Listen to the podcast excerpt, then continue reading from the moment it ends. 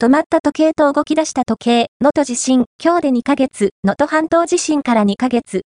今も、深い爪痕が残る中、世界に誇る地元の企業が本格始動した。雨に濡れる石川、輪島市の朝市通り。2ヶ月前の1月1日から時が止まったまま。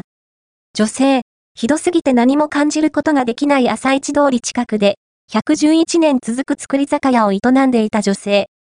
火災は免れたが自宅は半壊し、住める状況にはない。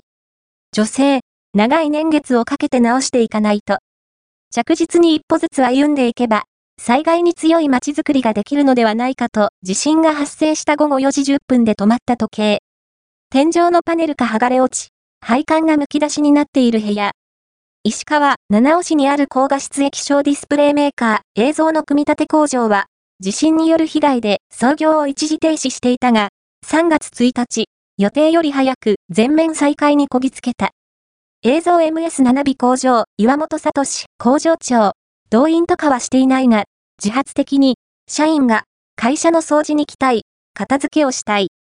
これは、もう、何としても早く工場を再開させていくしかないなと強く思った色彩を正確に表現できることから、ハリウッドの映画制作をはじめ、医療分野などでも世界的に高い評価を受けている映像の液晶モニタ